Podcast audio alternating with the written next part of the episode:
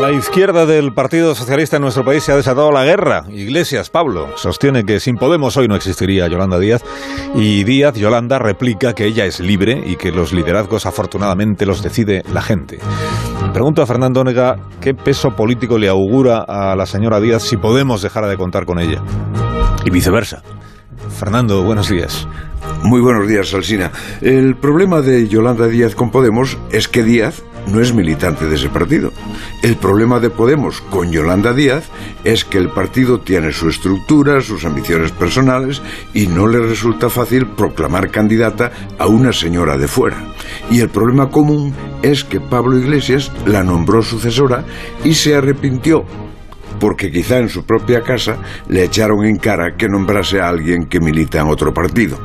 Por si el lío fuese pequeño, ese agitador llamado Pedro Sánchez habla de un futuro con Yolanda y su espacio y no con quien firmó la actual coalición.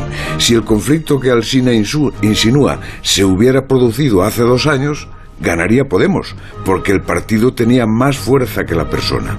Hoy es al revés. Hoy el partido cotiza a la baja en las encuestas y la señora Díaz es la política más valorada de la izquierda incluso por encima de Pedro Sánchez. Y hoy, como estamos viendo en países próximos y también en España, pesa más el líder que las siglas.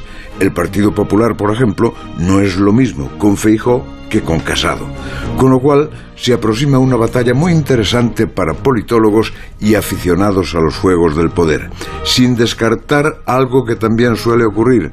Cuando se plantea un conflicto como el que se apunta entre Podemos y Díaz o entre Díaz e Iglesias, lo que hace el votante es un solemne corte de mangas con este mensaje. Pónganse ustedes de acuerdo y pídanme el voto después. Hasta luego, Fernando. Hasta las ocho y media. Vamos a recordar ahora lo que estábamos contando.